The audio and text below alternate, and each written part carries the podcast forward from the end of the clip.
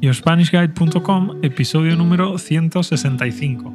Hola y bienvenidos un lunes más a YourSpanishGuide.com, el podcast para aprender español escuchando a un español nativo. Mi nombre es David, yo soy profe de español en mi propia academia y hoy te voy a hablar del caso de Amber y Johnny. Te voy a hacer un resumen del juicio que creo que es bastante interesante. Pero un momento que parece que... ¿Sí? Abre, abre. ¿Qué quieres? ¿Otra vez tú? Bueno, venga, anda. Pasa, pero cierra la puerta. ¿Qué quieres? ¿Leer la transcripción? Ya te lo he dicho muchas veces. Por solo 10 euros al mes en yourspanishguide.com tienes acceso a la transcripción de este podcast y también a la traducción. Y así vas a aprender mucho más español. Vas a comprender exactamente todo lo que digo. ¿Vale? ¿Te queda claro? Bueno, venga, ya te puedes ir. Recuerda cerrar la puerta. Bueno, este chico que siempre viene un poco despistado para preguntarme cómo tener acceso a la transcripción. Venga, sin más preámbulos, vamos al lío, vamos a comentar lo importante. ¿Cómo empieza la historia? Pues empieza en el año 2012. Ellos dos se conocen en El diario de un seductor. Ese es el título de la película en español. Si no te suena es porque en español y en inglés los títulos muchas veces son muy diferentes, ¿vale? En español, para que suene bien, nosotros les cambiamos el título a las películas. En inglés eh, se llama The Rum Diary, ¿vale? Así que supongo que ahora ya estás un poco más ubicado. Bueno, entonces ahí parece que surge un flechazo, es decir, ellos se enamoran, ¿no? Mutuamente ahí, y comienzan una relación. Están durante tres años siendo novios y después de esos tres años deciden casarse. Y bueno, su matrimonio no dura mucho, desafortunadamente. O afortunadamente, no sé qué decir. Y un año y tres meses después de casarse, Amber le pide el divorcio a Johnny. Dice, ya no quiero estar contigo, quiero separarme, ¿no? Y además de pedirle el divorcio, ella también lo acusa públicamente de haberla golpeado.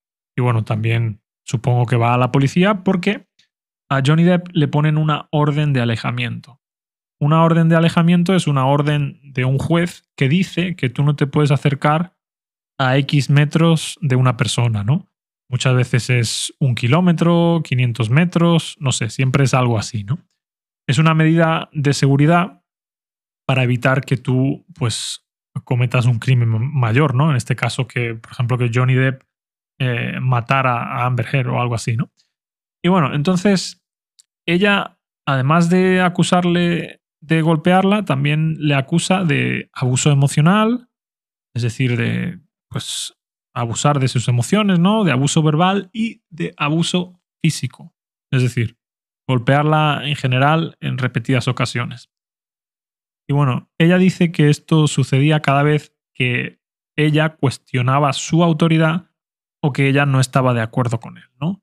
Que Johnny Depp pues se ponía eh, agresivo verbal y físicamente y que también abusaba de ella emocionalmente. Y bueno, evidentemente cuando esto pasa pues es un escándalo tremendo, ¿no? Porque Johnny Depp es un ídolo para mucha gente y pensar ahora que es una persona que abusa física y verbalmente de su mujer, pues es algo muy malo, ¿no? Pero parece que en este momento ellos dos hablan las cosas de puertas para adentro, es decir, en la intimidad, y parece que llegan a un acuerdo millonario muy beneficioso para Amber, ¿no? bueno, tras llegar a ese acuerdo económico para separarse, pues eh, retiran la orden de alejamiento y hacen un comunicado eh, que decía algo así como nuestra relación fue intensamente apasionada y a veces volátil pero siempre con amor. Y dice también, ninguna de las partes ha hecho acusaciones falsas para obtener ganancias financieras. Nunca hubo ninguna intención de daño físico, físico o emocional también. Y claro, yo creo que esta parte del comunicado, la que dice eh, ninguna de las partes hizo acusaciones falsas para obtener ganancias financieras, hace referencia a Amber Heard, y nunca hubo ninguna intención de daño físico o emocional, pues hace referencia a, Johnny Depp, ¿no? Creo que supongo que fue una forma de decir, pues mira, lo arreglamos, tú no quedas como mentirosa y yo tampoco quedo como un maltratador. Y bueno, parece ser que en ese momento se arreglaron. Entonces, oficialmente, en enero de 2017, ocurre el divorcio y aparentemente todo queda ahí. Pero en ese mismo año, a finales de 2017, nace el movimiento Me Too. Y en ese momento, Amber Heard decide escribir un artículo en el que ella misma se autodefine como una víctima y dice que las instituciones protegen a los hombres poderosos, ¿no? Evidentemente, aquí se nota que está haciendo referencia a Johnny Depp, A qué otra persona estaría haciendo referencia. Y claro, ella en ese momento, pues mediáticamente se convierte en una víctima y Johnny Depp automáticamente pues queda como un maltratador a ojos de toda la sociedad, ¿no? Entonces, claro, en ese momento, al tener una imagen pública tan dañada, pues Disney decide quitarle el papel de Jack Sparrow. Y bueno, en el año 2020, eh, varios años después, Johnny Depp decide demandar a Amber Heard por difamación. Y bueno, Johnny Depp eh, le pedía 50 millones. Y ella, al ver que Johnny Depp le pedía dinero a ella, pues dice, bueno, pues yo hago una contrademanda y no por 50 millones, sino que yo voy a pedir 100 millones. Y bueno, entre, entre medias del juicio este a Johnny Depp y de, la, de las demandas que se hicieron ellos, Johnny Depp también demandó a un periódico, al periódico The Sun. ¿Por qué? Porque había un titular que decía He's a wife beater, ¿no? que se podría traducir al español como él es un golpeador de, de esposas. ¿no? Y claro, Johnny Depp tiene este juicio contra The Sun, pero el juez falla en contra de Johnny Depp. Es decir, el juez no le da la razón a Johnny Depp. Y esto muchísima gente lo utiliza como eh, prueba de que Johnny Depp sí es un maltratador. Pero en realidad, en este juicio, Johnny Depp demandaba a The Sun por eh, sus palabras, por decir que estaban difamándole, pero el diario se escudó diciendo, yo solo he repetido lo que ha dicho Amber Heard, ¿sabes? Entonces yo tengo mi libertad de expresión para repetir lo que ha dicho su exmujer. Entonces, bueno, al fallar en contra de Johnny Depp, muchísima gente tomó esto como si fuera una prueba inequívoca de que Johnny Depp había sido un maltratador, cuando en realidad no es así, ¿vale? Simplemente perdió porque The Sun decía que dentro de su libertad de expresión ellos tenían el derecho a repetir las palabras de Amber Heard. Y bueno, en ese momento, pues también a Johnny Depp le despiden de Animales Fantásticos, ¿no? Y bueno, Johnny Depp eh, y ella tienen el juicio. Comienza el juicio, que bueno, que más que un juicio es un circo mediático, porque todo el mundo habla de él en Twitch, en YouTube, en Twitter, en Instagram, todo el mundo opinaba sobre, sobre el juicio, ¿no? Y bueno, aunque el juicio era por difamación, en las declaraciones iniciales, Amber Heard acusa a Johnny Depp de haberla agredido sexualmente mientras ella estaba inconsciente.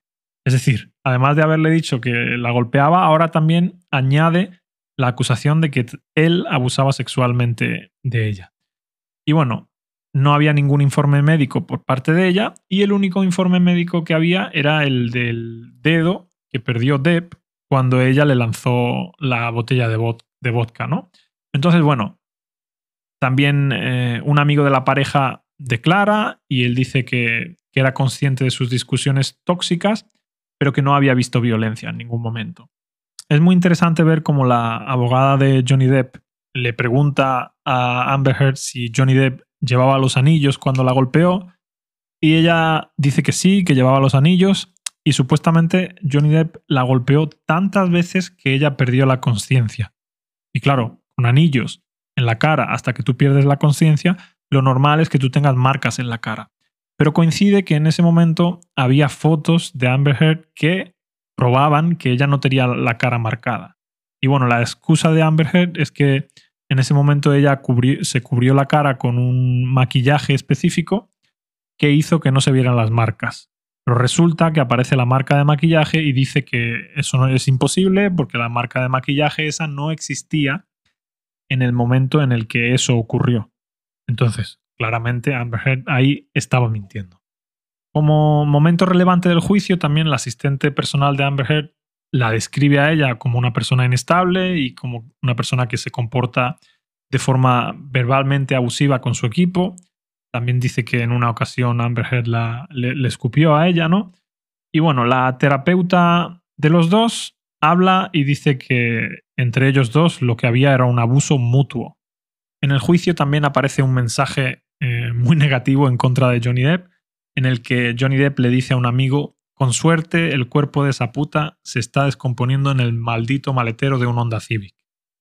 Y bueno, evidentemente esto es una frase muy desagradable y muy desafortunada, pero los jueces entienden que Johnny Depp eh, no decía esas cosas de forma literal, sino que simplemente se estaba desahogando con un amigo. Yo entiendo que si se las hubiera dicho a ella directamente, pues sería como una amenaza muy fea, ¿no?